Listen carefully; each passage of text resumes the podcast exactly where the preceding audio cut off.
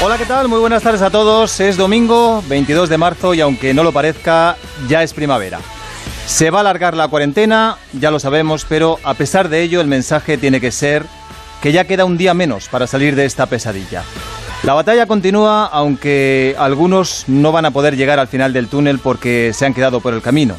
Maestros del periodismo del motor como Tomás Díaz Valdés, compañeros como Chema Candela de Radio Nacional de España, el expresidente del Real Madrid Lorenzo Sanz y tantos y tantos otros hasta llegar a la espantosa, a la escalofriante cifra de 1.720 personas que ya nos han dejado. Pero hay que mirar hacia adelante, no hay más remedio. Debemos resistir y, sobre todo, aunque suene repetitivo, deberemos estar eternamente agradecidos a esos héroes anónimos que están tirando del carro y sirviendo de ejemplo para los demás.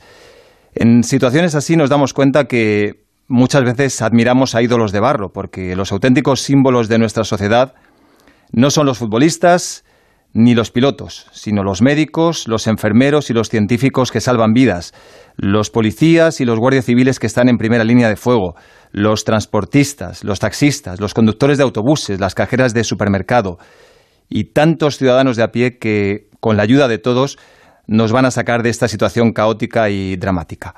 Desde este pequeño rincón de la radio, desde un modesto programa de motor, queremos sumarnos a la ola de solidaridad que invade todo el país y que nos tiene que hacer mejores personas a todos, o a casi todos. Nuestro granito de arena para esa montaña de colaboración a la que todos debemos aportar va en forma de mensaje, mensaje de ánimo que lanzan nuestros mejores pilotos. Carlos Sainz hijo, Mar Márquez, Aleix Espargaró, Carlos Sainz padre y Fernando Alonso. Todos arropados por la canción que Carlos Alsina y Onda Cero han convertido ya en himno de resistencia. Facciamo finta que, hagamos como que todo va bien. Facciamo finta che Hola a todos, ¿qué tal? Pues nada, me gustaría aprovechar este mensaje para recordaros que hay que seguir estas normas, que hay que intentar entre todos eh, acabar con este virus y no hay mejor manera que quedarse en casa. Y nada, yo solo quería mandar un mensaje de apoyo y de ánimo a toda la gente de la sanidad, los transportistas, los farmacéuticos, todo el mundo que ahora mismo nos está ayudando a pasar esto lo más rápido posible. Así que nada, un abrazo a todos, mucho ánimo y a pasar esto lo más rápido posible. Hola a todos, están siendo unos días eh, muy duros, pero seguro que si todos seguimos las recomendaciones serán muchos menos, así que yo me quedo en casa. Me está costando porque no me gusta mucho encerrarme, me encanta salir fuera con la bici, a caminar con los perros, pero es lo que toca, entre todos hay que sumar, Eh, os mando mucha fuerza y tenemos que intentar ser positivos entre todos y lo vamos a tirar para adelante seguro.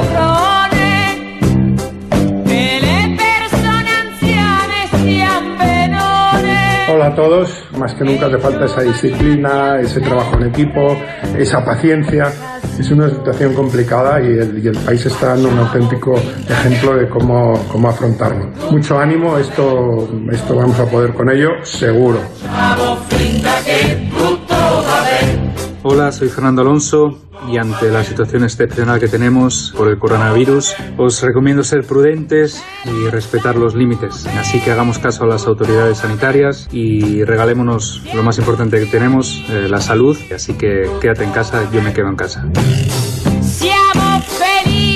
Pues eso, que vamos a seguir peleando y que esto nos va a hacer más, más fuertes que antes, sobre todo por la gente, por vosotros. Estos días hemos visto escenas conmovedoras, como esos policías aplaudiendo a sanitarios en la puerta de urgencias de un hospital y los sanitarios devolviéndoles la ovación, o esos soldados del ejército ayudando a esa señora mayor que volvía a hacer la compra llevándole las bolsas, o esas fábricas o pequeñas empresas que han parado su producción para fabricar respiradores o mascarillas. A todos, gracias, de corazón y para siempre. Saldremos de esta. Rafa Fernández, compañero, muy buenas. Muy buenas, David. Eh, En condiciones a todo normales- lo que estás diciendo, ¿eh? Sí, digo que en condiciones normales hoy deberíamos estar hablando del Gran Premio de Tailandia de motos, pero qué lejos nos queda ya eso, ¿eh? Sí, mm, la verdad es que queda muy lejos. eh, queda tan lejos que lo único que queremos ya no es que arranquen las motos, ya no es que arranquen los coches, ya no es que vuelvan otras cosas, otros deportes, sino que, que todo el mundo lo primero tenga salud, eh, que, que, se intente conseguir de la mejor, de la manera más eh, acertada posible eh, tomar decisiones en un momento tan complicado como este y que al final todos tendremos que pensar y replantearnos en nuestra cabeza muchas cosas a la hora de volver a salir de este pozo en el que nos hemos metido eh, por, un, por un virus que, que nadie lo hubiera imaginado y que ahora mira dónde nos tiene. Y como dices tú, solamente se puede decir que todos los que están tirando del carro, tanto fuera como dentro, porque yo te digo una cosa, la responsabilidad de los que se queden en casa, porque no tienen esas labores que tienen que hacer ahora algunos, eh, algunas personas o muchas personas, cientos y miles de personas que son necesarias para salir de esto, tanto, tan necesario es eso como que los que tienen que quedarse en casa lo hagan, porque si no, Mm, el trabajo de los demás va a ser en balde. Más que nunca hay que trabajar en equipo. Bueno, vamos a lo nuestro. La semana pasada hablábamos con un piloto de motos, con Aaron Canet, que la verdad nos ofreció un testimonio tremendo. Y hoy podemos hacerlo con otro y además del más alto nivel. Chechu Lázaro, muy buenas. ¿Qué tal? Buenas tardes, David, Rafa. ¿En qué están empleando su tiempo en casa los pilotos? ¿En qué están consumiendo el tiempo y las largas horas? Bueno, lo primero de todo, eh, firmo cada una de las palabras que habéis dicho, David, Rafa, y la verdad es que me congratulo mucho de que los pilotos, sobre todo por su visibilidad, eh, estén mandando esos mensajes eh, de quédate en casa, que tenemos que tener esa responsabilidad. Y como dices, eh, yo creo que ahora mismo todos los pilotos de dos y cuatro ruedas están viviendo una inusual pretemporada primaveral en la que la verdad es que sin con esa incertidumbre de no saber dónde está o ese horizonte de la primera carrera, no se sabe si dentro de un mes y medio, dos meses, tienen que preparar ese pico de forma, pues todos están haciendo eh, la medida de sus posibilidades dentro de casa, entrenamientos, mucho cardio, mucho rodillo en bicicleta se le ve, aunque yo me sé eh, que alguno de ellos, uno en concreto, se debe estar subiendo por las paredes por, por precisamente por, por ese problema, ese, esa caída que tuvo hace poco. Y ese se llama Maverick Viñales. Hola Maverick, muy buenas. Hola, buenas tardes. Y muchas gracias por atendernos en directo a esta A hora, vosotros. 5 y 12 de la tarde. Eh, A oye, vosotros. tú eres de Roses, de Girona, has vivido en Andorra, últimamente en Qatar. Sí, ¿Dónde, ahora estoy dónde en estás? Andorra. ¿Estás en Andorra? Sí. Bueno, ¿y, y cuántos sois en casa ahora? Pues tres, somos tres. Bueno, y tú que eres un tipo inquieto y ahora debes estar, como decía Chechu, como un león enjaulado, ¿cómo llevas esta situación? A ver, sinceramente, al final tengo que tener, y todos debemos de tener mucha cabeza y, y estar en casa, sobre todo para facilitar la, el trabajo de los demás. Pues nada, intentando tener tiempo para mí, eh, haciendo cosas que, que había dejado de hacer anteriormente porque no, no encontraba el tiempo, sobre todo como leer, por ejemplo.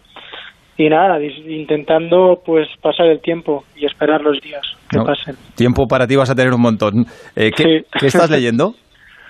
Pues ahora mismo el, el Guerrero Pacífico, pero tengo unos cuantos ahí Mm, en y- casa que me los he ido comprando, pero nunca los, los he empezado. Y ahora, mira, voy a tener tiempo para hacerlo. Pues sí, mira, va- vamos a hacer un servicio público para toda esa gente que nos está escuchando y que a lo mejor está cansada ya, yo que sé, de jugar al play, a las cartas, al Monopoly. Eh, recomienda un buen libro, uno que te haya gustado o impactado especialmente. Pues este que estoy leyendo, el Guerrero Pacífico, es buenísimo. ¿De La quién es? que es de Dan Mil- Millman. Ajá, perfecto. Me- sí, me lo he leído en nada, en dos Bueno, días. Pues me lo apunto. rápido, es rápido. El Guerrero Pacífico, recomendación de Maverick Viñales. Eh, oye, antes de que nada, que es lo primero que te tenía que haber preguntado, eh, Sí. ¿tuviste un accidente de motocross antes de, de entrar en esta espiral que estamos viviendo ahora mismo? ¿Cómo te encuentras? No fue nada, ¿no? No, fue una caída fea, pero por suerte no, no hay fracturas. En reposo, me mandaron reposo en casa, voy evolucionando muy bien, mm, ya no tengo dolores y, y con ganas de, de que todo acabe y empiece ya el mundial. No, no, reposo desde luego vas a tener, ¿eh? Va a ser reposo Sí. obligatorio, pero vas a tener. Sí, sí, tampoco es estar quieto, ya te digo, ¿eh? de un lado hacia otro de la casa y nada, como, como he dicho, realmente viendo muchas noticias, eh, intentando estar siempre en casa, no salir nunca y bueno, deseando lo mejor a todo el mundo. Mm, Dices que estás viendo noticias como, pues, como estamos haciendo todos en, en casa. Eh, lo que estamos viviendo estos días, mm, aparte de que hay algún insensato y algún irresponsable todavía, saca, yo creo, el lado más humano de las personas. Eh, ¿Te emocionas a veces viendo las noticias, eh, algunas escenas, algunas imágenes que se puede ver en televisión y el alcance que está alcanzando esta pandemia? Sí, realmente es, es increíble. Sobre todo bueno, eh, la vida se ha parado de golpe, ¿no? Al final todo el mundo hemos parado de golpe y se puede ver en el mundo muchísimas personas que realmente hacen un trabajo excelente, son personas increíbles. Y hace poco leí una noticia que había una, una, una pareja de, de ancianos que tenían Alzheimer y que el, el, el hombre estaba tocando y la mujer le decía que era que le aplaudían a él. y el tío flipaba y realmente me ha, me ha conmovido mucho esa, esa, esa noticia. Qué bonito. Oye, eh, aunque ahora sea lo de menos, eh, porque lo deportivo yo creo que nos queda todavía muy lejos, mmm, este parón está claro que te perjudica porque estabas de lujo. Supongo que eh, en tu mente mmm, lo que ahora tienes en, en la cabeza es volver igual que estabas antes, ¿no? Que eso tiene que ser un reto, un desafío para ti. Sí, y volveré, y volveré igual que antes o, o mejor. Al final, todo este tiempo puede servir para mejorar, así que lo intentaremos encarar de forma muy positiva y, y que sea todo para, para ir mejorando. Mm. Realmente ahora eh, el deporte está a un lado, ¿no? Lo primero es la salud y, y como he dicho, ¿no? Me preocupo por los míos y también por la gente y quiero que estén todos bien. Oye, ¿tú también haces tus cálculos sobre cuándo crees que se podrá iniciar el Mundial? Porque el 3 de mayo en Jerez parece imposible. Es complicado, es complicado. Eh, no lo sé, realmente no lo sé, ya te digo. Eh, yo lo veo muy complicado en Jerez. Yo no voy a decir imposible, pero casi casi. Eh, espera Dilo, porque dilo, mira. David, yo creo que es imposible. ¿eh? Sí, sí, yo creo que es imposible también. Pero bueno, aquí tenemos un, un encargado que se llama Oscar Langa, que es el, el, responsable de Onda Cero para recomponer el puzzle. Debería ser incluso consultor estrella de Ezpeleta. Hola Langa, muy buenas. ¿Qué tal? Buenas tardes. A ver, actualizamos. ¿Cómo están las cosas o cómo crees que están a, a día de hoy? Porque esto es muy cambiante. Bueno, yo me reafirmo lo que dije la semana pasada. Veo que ninguna de las carreras del mes de mayo se van a poder celebrar, tanto Jerez como Le Mans y, y.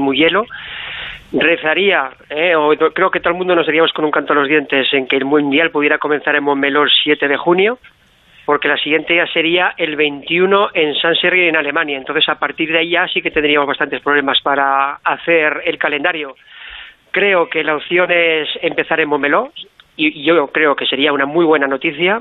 Eh, en el parón de julio que tenemos desde lo que es el Gran Premio de, de, Finlandia hasta el 9 de agosto, meter ahí alguna, pasar Jerez a septiembre y así podríamos un poco completar todo el puzzle, porque de lo contrario ya, si empezáramos más tarde, tendríamos que cambiar la gira asiática a diciembre, que es otra opción, y meter ahí las carreras de Europa que faltan. No sé si Maverick eh, está un poco de acuerdo conmigo en todo esto que digo. Tú firmarías que te llevara yogures para Bomelo, ¿verdad, Maverick?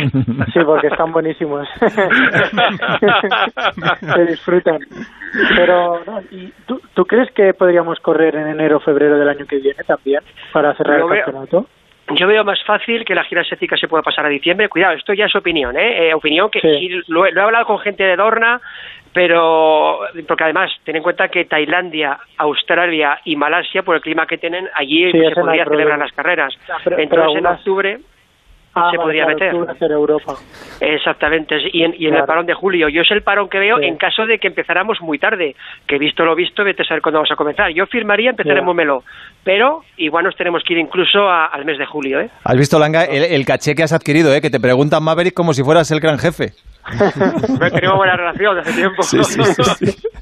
Eh, oye, eh, no, pero es, es interesante saber si, si podríamos correr incluso en, en 2021, enero y febrero, que es cuando se hace la pretemporada. yo creo que ahora mismo está- para- eh, están abiertas todas las posibilidades. eh, y ni- la Fórmula 1 se ha parado en mayo todas las carreras, con que en la, en la moto Claro. estoy seguro que va a ser igual. Claro, lo que estamos barajando ahora, Maverick, eh, pero claro, es, un- es una idea, eh, es que empiecen las motos el 7 de junio en Montmeló y, y la Fórmula 1 empezaría también el 7 de junio en, en Azerbaiyán, en Bakú.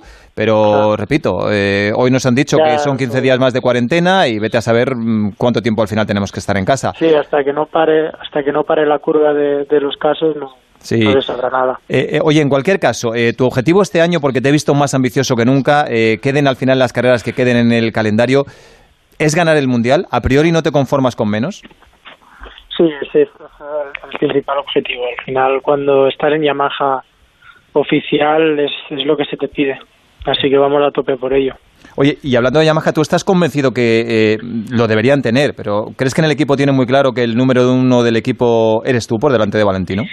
Mira, si te soy sincero, este, este año y, y el año pasado lo, lo encaré muy diferente. Lo encaré en hacer mi trabajo, en intentar sacar lo mejor de mí y dar las indicaciones más precisas y, y correctas a Yamaha. Yo creo que ese es es mi trabajo, independientemente de si hay un número uno en el equipo. Mi trabajo es ese, llevar la moto al, al máximo e intentarla subir a, a lo más alto del cajón. Rafa. Maverick, ¿cómo, cómo está siendo, eh, cómo es, eh, digamos, el día de entrenamiento? ¿Qué podéis hacer? ¿Qué, qué haces tú como, como piloto en un día, en un día como los que estamos viviendo ahora? Pues mira, al final ya te digo, estoy aprovechando ahora para hacer para hacer un parón físico, para, para relajarme, para recuperar todo toda la destreza que había hecho en el mes de enero y febrero para, para prepararme para la temporada. Así que de momento estoy descansando, poca cosa hacer. ¿Hacéis simulador? ¿Hacéis carreras eh, también entre, entre, entre pilotos? Eh, no, no, no, no, no hay, de moto no es, no es tan preciso el simulador como, como en la Fórmula 1 ni tampoco puedes manejar tú la moto, entonces no, no tenemos ningún simulador. Lo que sí que hago, juego a la, a la PS4, al, al GP, que además me encanta, juego bastante. Y ya te digo, pasar tiempo conmigo mismo, con, con la gente que tengo aquí en casa y poca cosa más. He ordenado ya la casa la última. 20 veces. Sí, la última que te quiero hacer yo es eh, sobre la figura de, de Cuartararo, ¿no? El que conoces muy bien, de, sois prácticamente, habéis vivido muchísimas cosas juntos en cuanto a, a rivales eh, y ahora eh, cuando mucha gente ya veía a Cuartararo que, que, que parecía que se había salido un poco del perfil ese de piloto que podía aspirar a todo en el, en el mundo de las motos, ha vuelto y ha vuelto además con mucha fuerza. Eh, el año que viene va a ser tu compañero, eh, vais a estar ahí. ¿Le ves como casi ahí sí que vas a ver el- como un rival de futuro? ¿Tú crees que vais a marcar una época? Pues estaría genial, estaría genial que, que tener a un piloto rápido en el equipo, muy rápido. Yo creo que, que eso es importante para tener dos, dos cartas, ¿no? Porque al final eh, uno no está perfecto de 20 o 21 carreras. Si tu compañero en esa carrera está perfecto, realmente puedes coger información de él. Y también cuando hay dos, dos pilotos que van en la misma línea, como estos años con, con Valentino, pues te vas apretando y la moto va evolucionando y va yendo a mejor. Yo creo que es muy interesante para Yamaha, pero por otra parte, a mí con Valentino estaba, estaba muy bien, realmente me, me, me, ha, me ha ayudado a aprender muchísimo. Así que también para mí es una lástima ¿no? Que, que no continúe en el equipo de fábrica. Maverick, me ha encantado una frase que, que has dicho que es eh, estoy aprovechando para pasar más tiempo conmigo mismo, que es algo que puede resultar raro, pero a veces necesitamos. Y, y lo de ordenar la casa, ¿cuántas veces eh, has cambiado ya a las cosas del sitio y has limpiado? Muchísimas, muchas. Oye, a mí, a mí ayer, a mí ayer me tocó, me tocó eh, lo de ordenar armarios. O sea, es, es una tarea que si no la has hecho en los últimos años, puede estar, yo creo, al nivel de dureza de un triatlón, ¿eh? Eh, increíble. Yo tenía ahí ropa que decía, ostras, no sabía ni que, ni que la tenía. Digo, no me la he puesto nunca y la tengo nueva, macho. Sí, sí. Y haces tres montones. O sea, lo que te vale, lo que no te vale y lo que tienes duda. y, que- y cada prenda que coges dices, ¿dónde lo pongo? Ya ves, no, no, realmente cuando he hecho limpieza de la casa digo, ostras, mira esto que lo buscaba tanto, aquí está. Me- me salió una foto de la primera comunión, no te digo más. Langa. Sí, no, Maverick, eh, vamos a ir un poco también con lo deportivo, ya que hemos hablado de, de tantas cosas. Eh, al parecer la Yamaha es por fin esa moto que querías, los neumáticos Michelin parece que también se adaptan muy bien a, a lo que es la moto y tu estilo de pilotaje. Cuéntanos un poquito qué sensaciones tienes con la moto y, y sobre todo, vas a por el Mundial sí o sí, ¿no? Sí, tengo que decir que yo también he cambiado bastante mi actitud en, en, en este último año, en intentar no, no tocar tanto la moto y adaptarme más, más a la pista y, entender más los neumáticos, ¿no? Quizá buscar más en entender los neumáticos y cómo funcionan que que en estar todo el día con setting en la moto. Eso me ha ayudado mucho Esteban y, todo, todo el equipo, que realmente también el año pasado hicimos un, salto de calidad muy grande en base a, a equipo. Y por supuesto, vamos a por el mundial, trabajamos para eso. Cuando, cuando estás en Yamaha eh, es lo que se exige, es ganar, así que va. Por supuesto, vamos a por ello y vamos a intentar lucharlo hasta, hasta la última carrera. Bueno, el listón hay que ponerlo siempre alto, que ya habrá tiempo de bajarlo si, si se dan las circunstancias. Víctor Yuk, rosista de Onda Cero. Ahí tienes a Maverick. ¿Qué tal? Muy buenas. Bueno, primero decirle Buenas. que pese, pese a que sea el rosista, acabo de ver que tengo el mismo batín que tú. O sea, el que sacas, el- que- eh, sí, el que, el- el que sacas en la foto con el guerrero pacífico, eh, la misma Sí. bata que tú. No, que- quería preguntarte una cosa porque esta semana Valentino Rossi eh, ha es- expresado un poco su idea de cómo acabar el Mundial, ¿no? Lo hizo ayer en Sky, eh, propuso un par de ideas, una de ellas es hacer un Mundial corto de 12-13 carreras, que parece que posiblemente, tal y como está el asunto, podría ser así, pero eh, lanzó otra, que es hacer algo tipo Superbike, es decir, que algunos grandes premios sean dobles, con dos carreras el mismo fin de semana. ¿Te gustaría un formato así? Nos adaptaremos a, a lo que venga. Em, bueno, es interesante. Eh, será más físico, para mí mejor. Así que no, realmente lo, lo que sea será. Eso al final no está en nuestras manos. Mm. Yo deseo hacer, hacer todos los grandes premios, que creo Mm. que, que todos los fans merecen que vayamos a, a cada parte del mundo. Así que yo deseo que, que se pueda hacer desde la primera carrera hasta la última. Doha ya no, está cancelada, pero las siguientes sí. Mm. El problema de las 12-13 carreras, Víctor, claro, es eh, ¿cuáles quitas? Claro, ese es el problema. ¿Qué, qué haces? Quitas las, las de ahora, las del mes de... las que vienen seguidas, Jerez, Le Mans y Mugello, que son tres grandes premios pues muy míticos, ¿no? Y, y lo otro, lo de hacer dos carreras cada fin de semana, eh, sobre todo, y tú hablarás mucho, mucho con los pilotos de Superbike, Maverick, eh, a la Sí. gente que hace esas carreras les gusta mucho, porque dicen Sí, que es una es forma un también como que de... les gusta. Claro, como para la revancha, ¿no? Si te sale mal la primera, pues siempre tienes la segunda para hacerlo mejor. Sí, sí, los, los- la verdad es que los fines de semana de Superbike son, son divertidos. Pero uf, no hay que olvidar, eh, al final hay que intentar ir a todas las, a todos los grandes premios. Sería, yo creo que sería lo más, lo más lógico y lo más importante. Al final, si pueden, eh, como ha dicho Oscar, eh, llevarlo a diciembre, la gira asiática, que se puede hacer perfectamente, yo creo que estaría muy bien. Creo que, que quizá tenemos tiempo de hacerlos.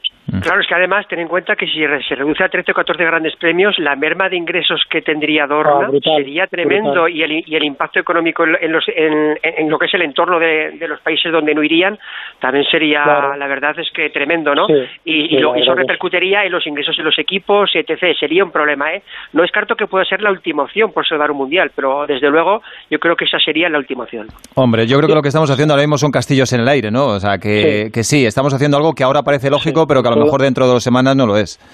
Entonces, Sí, todo, todo evolucionará según el, el virus. Al Sí. final eh, estamos atados a eso. Maverick, antes de que vuelvas a ordenar los armarios por decimoquinta vez en estos días, tengo dos curiosidades. Eh, una, eh, tú vivías en Andorra, donde estás ahora. Eh, ¿Por Sí. qué te fuiste a Qatar?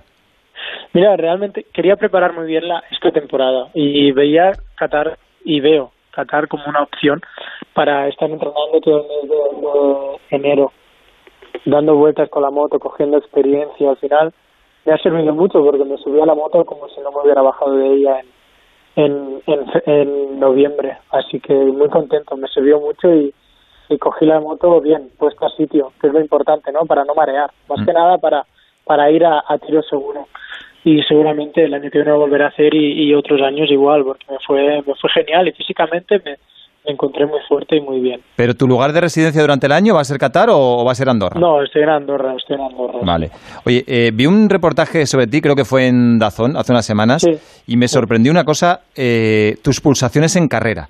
eh, son bajísimas. En plena batalla con Márquez, en la última vuelta, cuando se estaba jugando la victoria, eh, creo que tenías solo 125 por minuto o algo así. ¿Cómo Ah. lo consigues? No lo sé. No lo sé, es, extraño porque luego voy, por ejemplo, voy a hacer motocross y voy a 170, 175. Es, es con la moto velocidad, yo creo que lo tengo ya tan, tan integrado ya. Llevo tantos años que, que estoy tranquilo, estoy relajado. Pero no, Oye, no, Una, una cosita ya, más para, sí. para Maverick, eh, si puedo, David. Eh, te llevas bien con Fabio Quartararo, ¿verdad? Lo digo porque se sí. acaba, de, acaba de colgar hace unos minutos una foto en su cuenta de Instagram en la que Sí. está eh, sentado en el sofá de casa con el mono de la moto puesto y el casco. O sea, llámale para entretenerle que este chaval se está empezando a volver loco. ¿eh? Mira la foto y verás. Se, tiene- se tiene que poner el MotoGP para jugar un rato. Oye, y la última curiosidad, David, eh, Sí. lo que nos dijo el otro día Aaron Canet. No sé si lo pudiste escuchar o lo pudiste leer a posteriori, eh, Maverick, pero nos contó Sí. una historia de, de su dieta en Moto 3 eh, Sí. lo que pasaba el año pasado, que fue Pues, tremendo. O 3. sea, yo no sé si, si tú como piloto, eh, ahí, ¿qué, qué es lo que piensas? Eh, si, si alguna vez has vivido una, espe- una, una experiencia Sí. similar. A ver, explica, explícame. No, mira, no- no- nos dijo, entre otras cosas, nos dijo Aaron Canet que llegó a tal punto que no podía dormir del hambre que tenía. eh, que, no, no, que llegaron a decirle un, un nutricionista que, que podría entrar en coma. Que durante la mañana y al mediodía no tomaba nada y que lo primero que tomaba durante el día era eh, la merienda. Todo esto era porque Max Biaggi quería que, que- que bajara de peso y que diera el peso para, para Moto 3. Bueno, llegó a decirnos, que a mí me, me impactó muchísimo, que masticaba chocolate, que se iba al súper, compraba una tableta de Milka y masticaba chocolate y luego lo escupía en una bolsa, solo para que se le quedase el sabor en la boca. Es tremendo, ¿eh? Está un poco, está un sí, poco para allá también, Aaron, ¿no? A ver, no, no, no he ido a esos extremos. ¿eh? Por suerte, siempre he pesado bastante poco.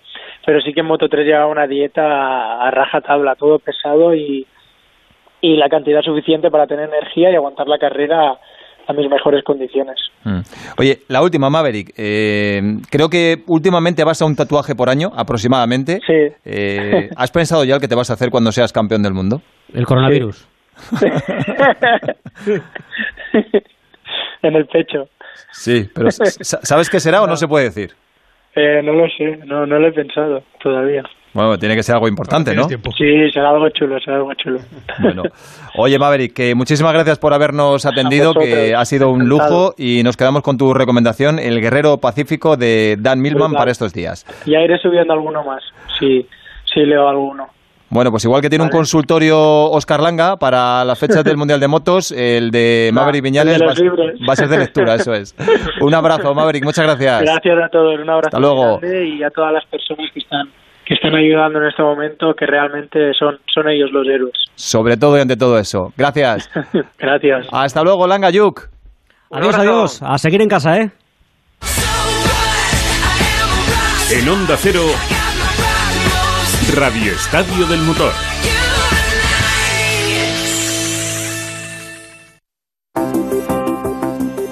En este momento tan complicado, más que nunca, en Securitas Direct seguimos velando por la protección de nuestros clientes en caso de que nos necesiten. Juntos vamos a salir adelante. Y mientras tanto, cuídate mucho.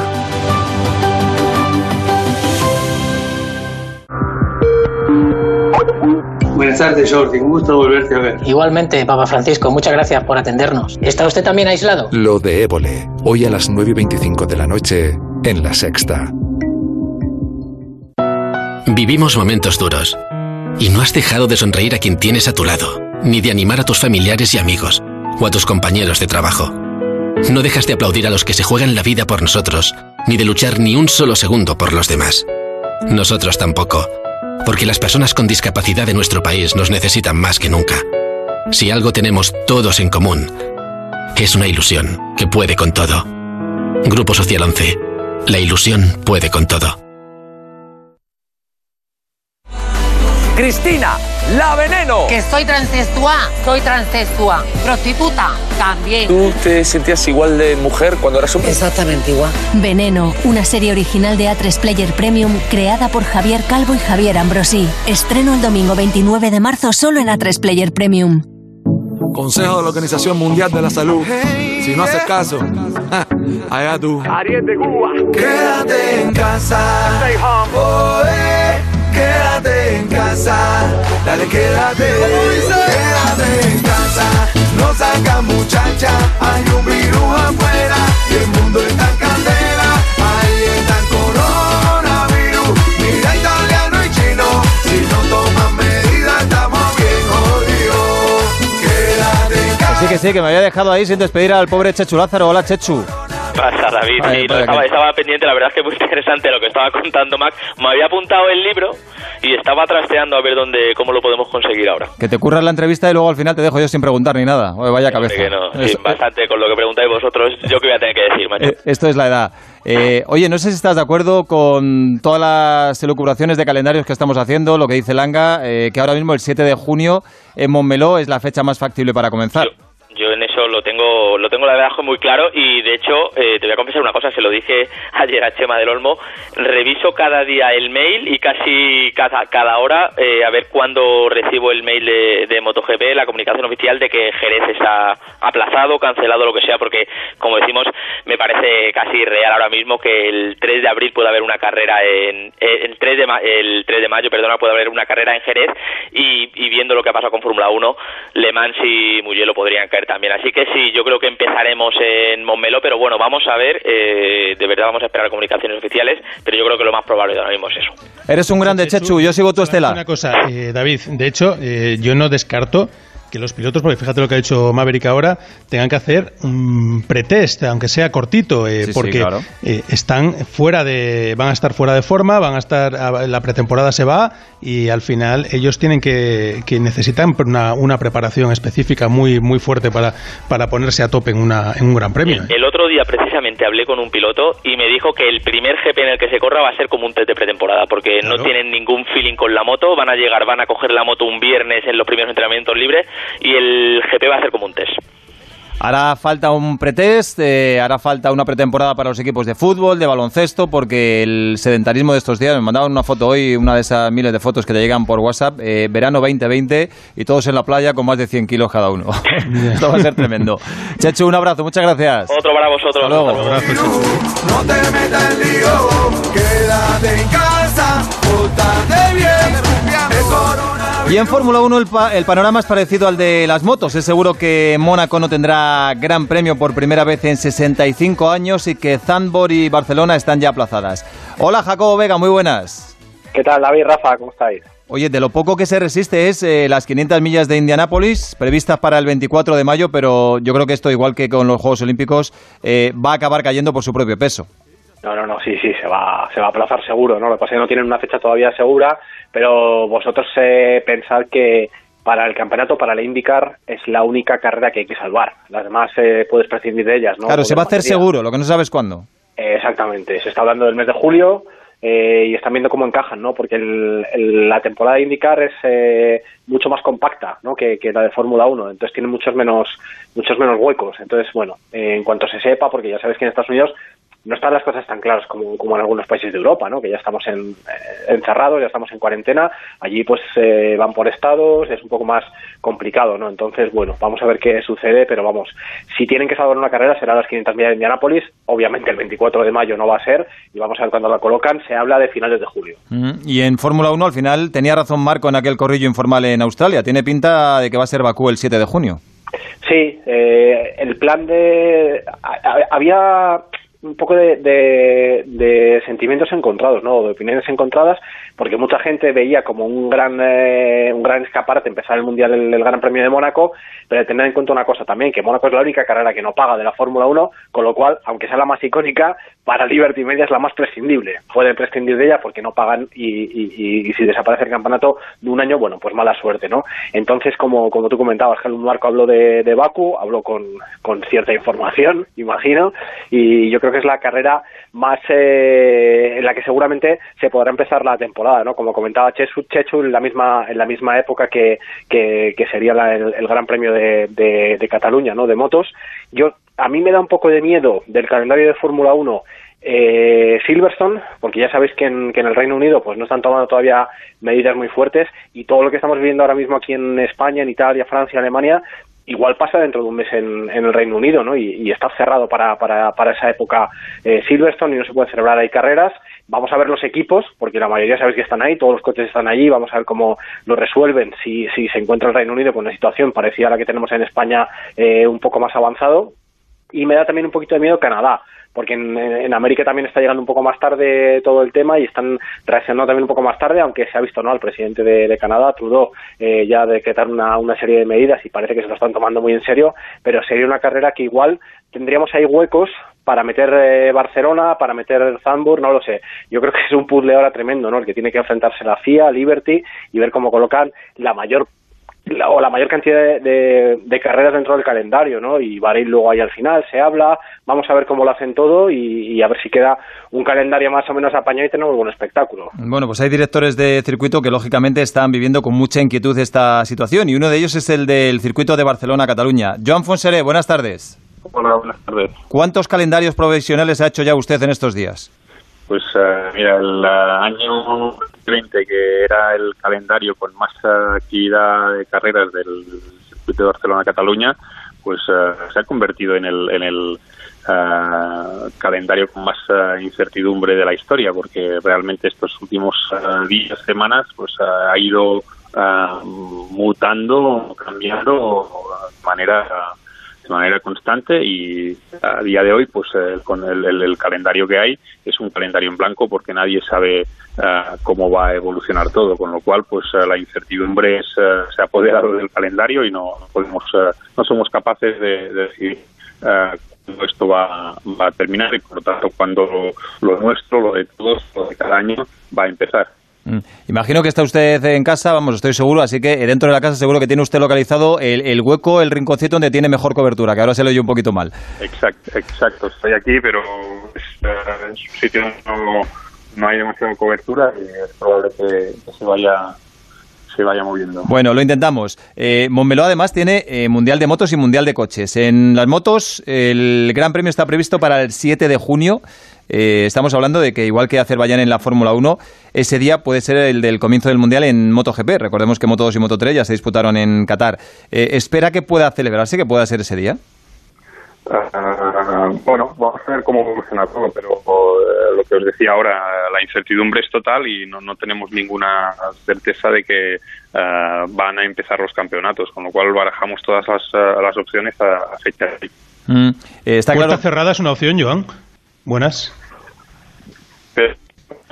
Digo, que sí, sí. que si pu- puerta cerrada sería una opción, eh, Joan. eh, Sí, sí, sí, son, son todas las opciones que están ah, barajando en este momento, ah, desde eh, hacerla, ahora ya no en la fecha que, que teníamos previsto, pero sí en las fechas que, ah, que puedan quedar liberadas ahora del calendario, de hacerla, desde hacerla en esta fecha, hacerla en fecha con una puerta cerrada, de- desde aplazar la fecha, desde aplazar a 2021 o incluso de, de no hacer la, la campaña.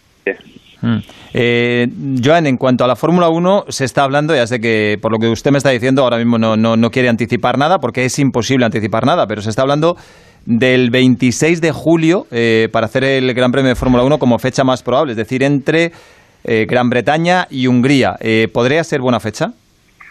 Sí, podría ser una buena fecha. Julio es una buena fecha, pero como antes comentabais, por ejemplo, está el tema de, de, Inglaterra, de Silverstone. No hay nada cierto, no sabemos cómo evoluciona y evidentemente es ah, la semana anterior, con lo cual, pues, en función de cómo de cómo resulte ah, Silverstone, puede condicionar todo el mes de julio o incluso todo el mes de agosto. En- Realmente a fecha de hoy no no, no sabemos ah, dónde podemos ah, encasillar la fecha del Gran Premio ah, en Barcelona porque realmente tampoco sabemos cuándo esto va, a finalizar. Mm, Vamos a acabar porque la comunicación no es buena. Eh, quería hacerle una última pregunta. Eh, como todas las empresas, mm, cada día que el circuito permanece cerrado es un mazazo económico.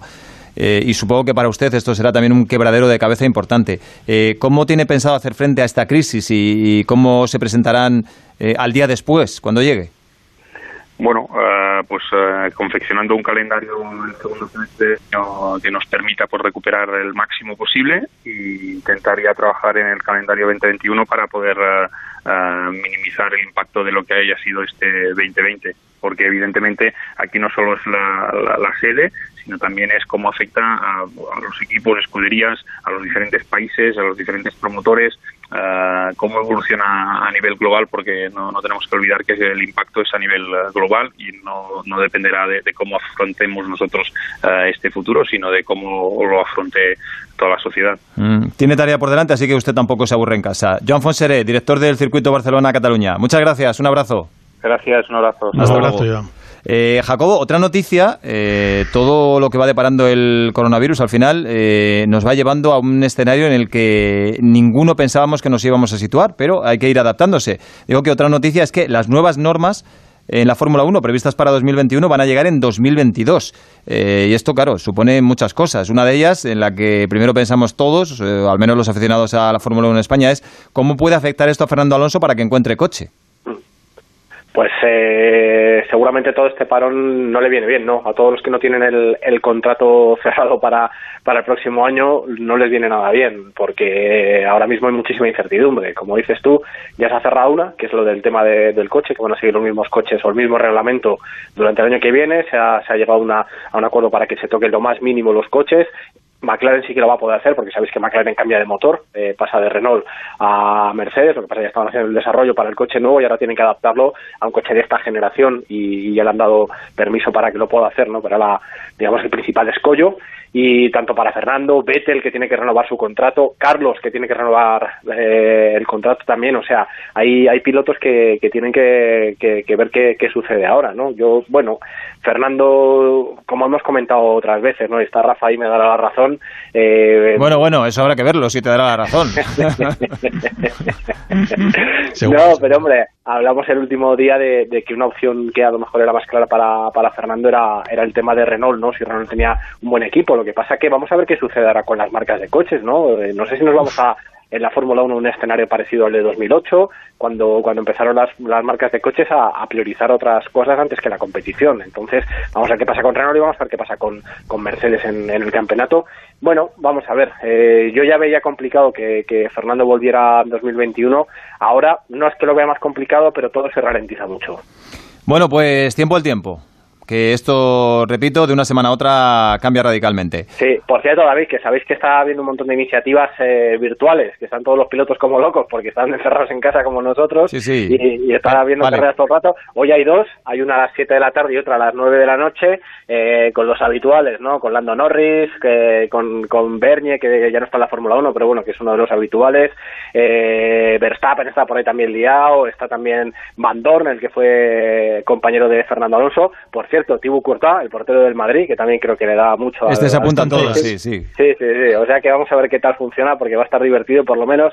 No podemos ver a los coches en la pista real, pues vamos a ver cómo, cómo se desenvuelven en las, en las carreras virtuales, que son divertidas también. Vamos a saludar ahora a un loco del simulador. Por cierto, ayer hubiera cumplido 60 años el mito Ayrton Senna y muchos pilotos, entre ellos Fernando Alonso, se acordaron de su ídolo. ¿Cuántos? 60. 60, 60. ¿Y cuánto he dicho 60, yo? 60, 60 he dicho, sí. ah, Creo que he dicho 60, pero bueno, es posible que haya dicho 70. Bueno, que eh, está claro que va a ser leyenda para siempre. Un abrazo, Jacobo, hasta luego. Un abrazo. El hormiguero sigue aquí para que sigas divirtiéndote, seguro. Yo creo que es el momento de sacar la buena persona que todo el mundo lleva dentro. El entretenimiento continúa, aunque nosotros en nuestra casa, los invitados en la suya y vosotros en la vuestra. El hormiguero quédate en casa, de lunes a jueves a las 10 menos cuarto de la noche, en Antena 3. Reírse no es solo importante, es medicina.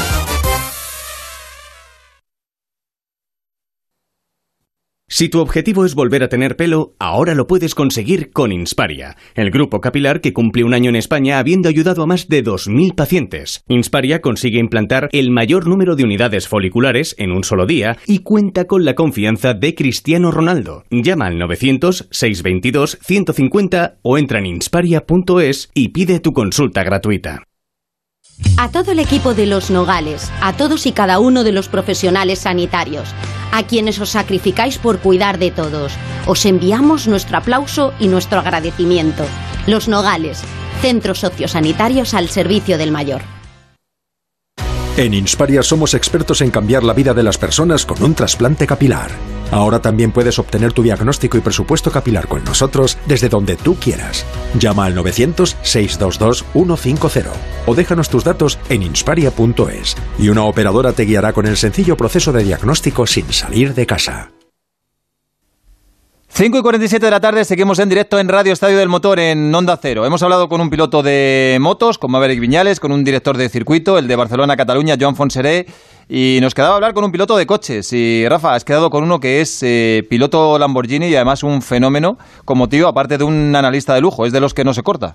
Sí, eh, no, no, lo de en la pista es rápido, es hábil, es ágil y fuera de la pista pues tampoco tampoco se queda corto cuando se pone a, hablar por el micrófono, o sea que ya lo sabes, Albert Costa Balboa, ¿eh? que nos viene bien ese apellido ahora para luchar todos. Hola Albert, muy buenas. Buenas tardes, ¿qué tal? Tú eres también otro tigre metido en una jaula, ¿cómo lo estás llevando? Mucho simulador, ¿no?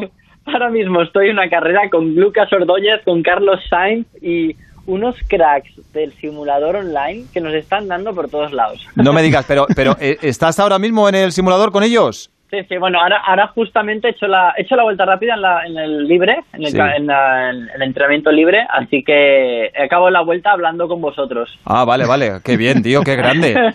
pensé que habías hecho un pit stop largo para hablar con nosotros. yo, Yo he visto el simulador que tiene Albert y es tremendo. Está allí, se mete. Sí, de lo, una lo que pasa que sí, yo he visto la, ¿eh? la, la foto en redes sociales, pero claro, le estás pegando una paliza que va a tener que pasar la ITV pronto ya al simulador, ¿no? Oh, bueno, sí, a lo bueno es que voy cambiando, ¿no? Voy jugando un poco. Es, el- es lo que decía ayer. Tengo dos grupos. Uno con Norris para jugar al ordenador con iRacing. El otro con, eh, con Sainz para jugar a Gran Turismo con Lucas Ordóñez y etcétera. Y claro, me, me lío un poco. Tengo, tengo dos, orden- hay dos ordenadores. Tengo un ordenador con un volante y otro ordenador con la PlayStation. Entonces me voy cambiando ahí como puedo y, y me, al final me acabo liando, pero en el fondo es bueno porque te acabas habituando a dos formas de conducir totalmente diferentes. No, vas a tener que hacer el Dakar con Alonso y que Carlos seáis padre dentro de poco, ya verás. Ah, mira, pues sí, sí, si, me, si me dicen algo de correr, yo en tal de correr lo que haga Sí, falta. sí. Oye, Alberi, ¿quién es el mejor en el, en el simulador? ¿A quién se le da muy bien? Bueno, a- Norris y Verstappen para mí son unos fueras de serie.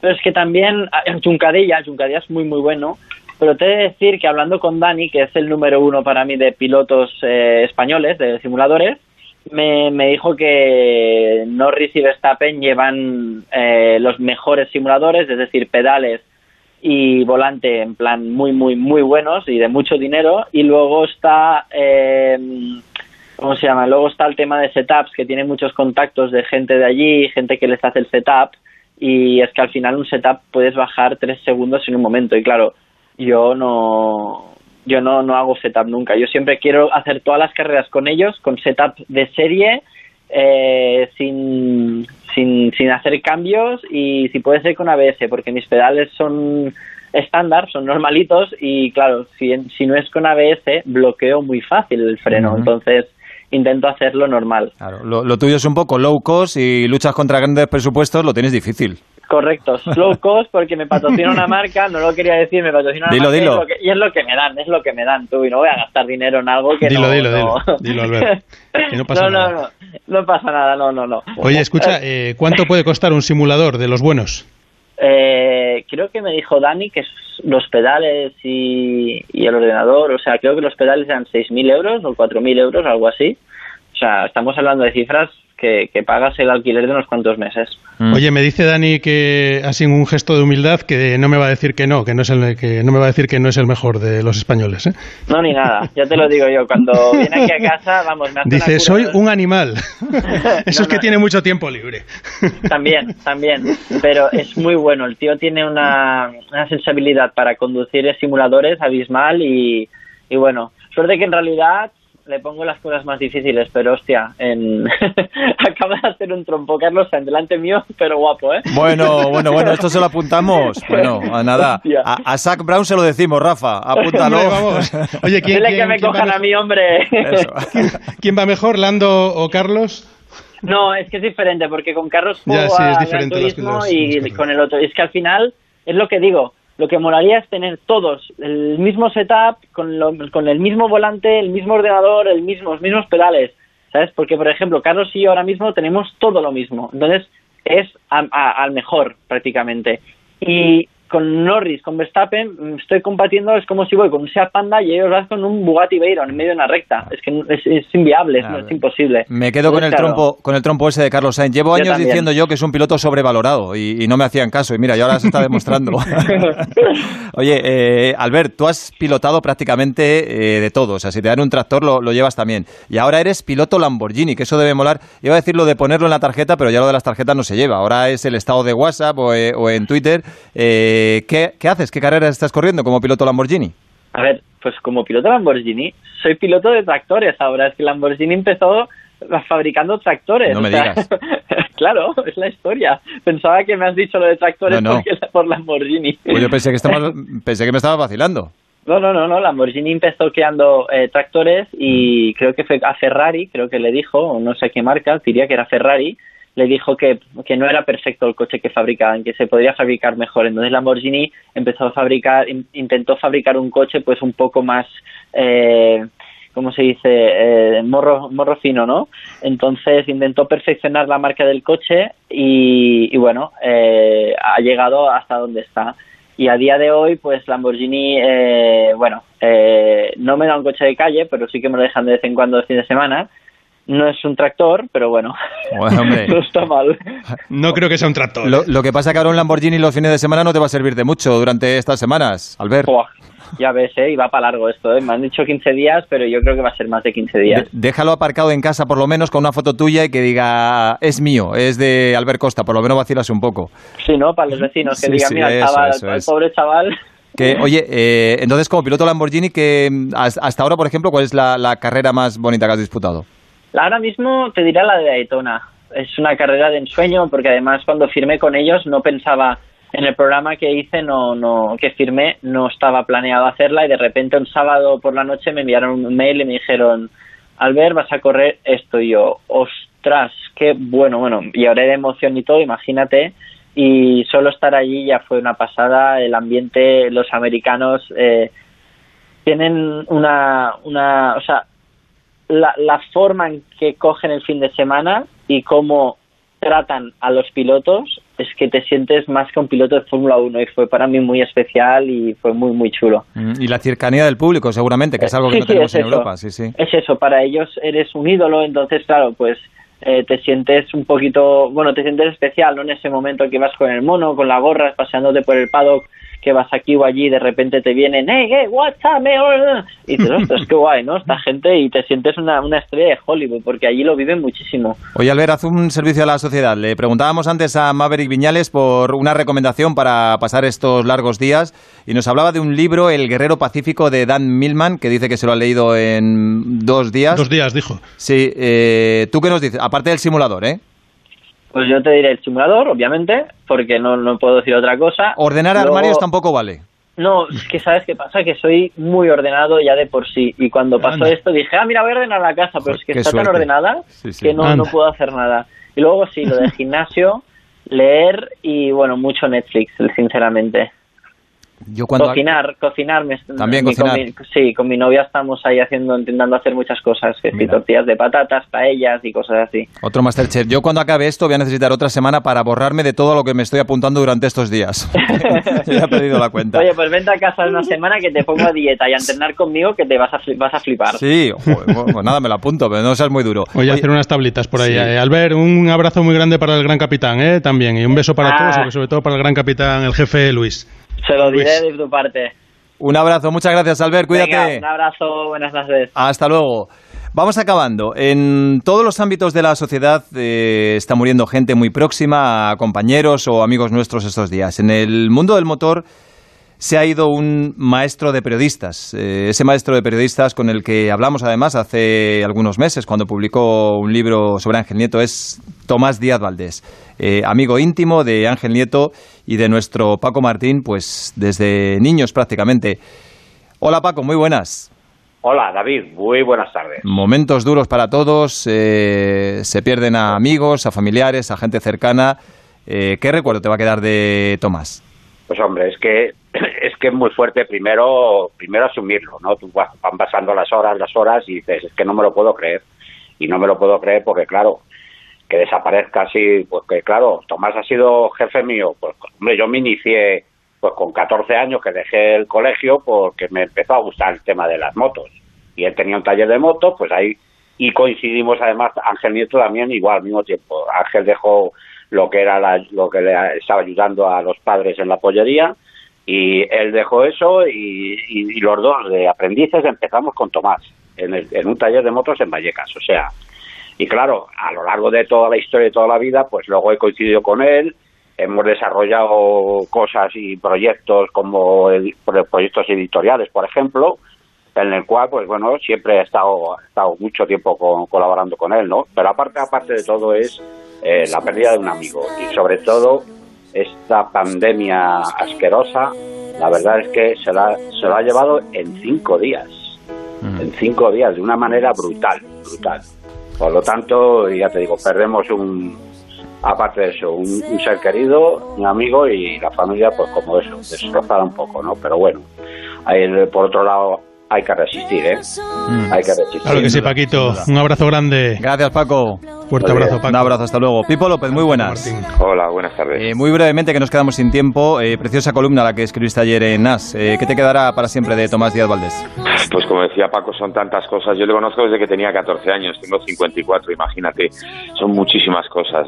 Pero yo quiero quedarme con lo que, lo que realmente para mí era lo más importante de Tomás Díaz Valdés. Tomás Díaz Valdés tenía un corazón que, que no le cabía en el cuerpo. Tomás Díaz Valdés era una persona que ayudaba a todo el que le pedía ayuda y de hecho ahí está la lista de periodistas del motor que es interminable que, que han empezado gracias a él o que han dado saltos gracias a él o que han aprendido gracias a él. El mundo de la competición, tanto de la moto como de los coches, eh, Mar Márquez, eh, Carlos Sainz han, han expresado su duelo porque le querían mucho. Eh, el mundo del periodismo, el mundo del periodismo del motor mm, va a ser una, una figura pues, irreemplazable y a la que vamos a echar mucho de menos. Y como bien luego, sí, sí, ya nada, va a ser igual que, que antes. Eh, desde luego todavía no sabemos con exactitud cuándo va a durar esta tormenta, cuándo va a acabar, pero volverá a salir el sol, volverán los besos, los abrazos, los apretones de manos y los parques, las terrazas y los restaurantes llenos y lo disfrutaremos más que nunca. Volveremos a brindar. A todos fuerza y mucho ánimo. Hay que seguir. Son las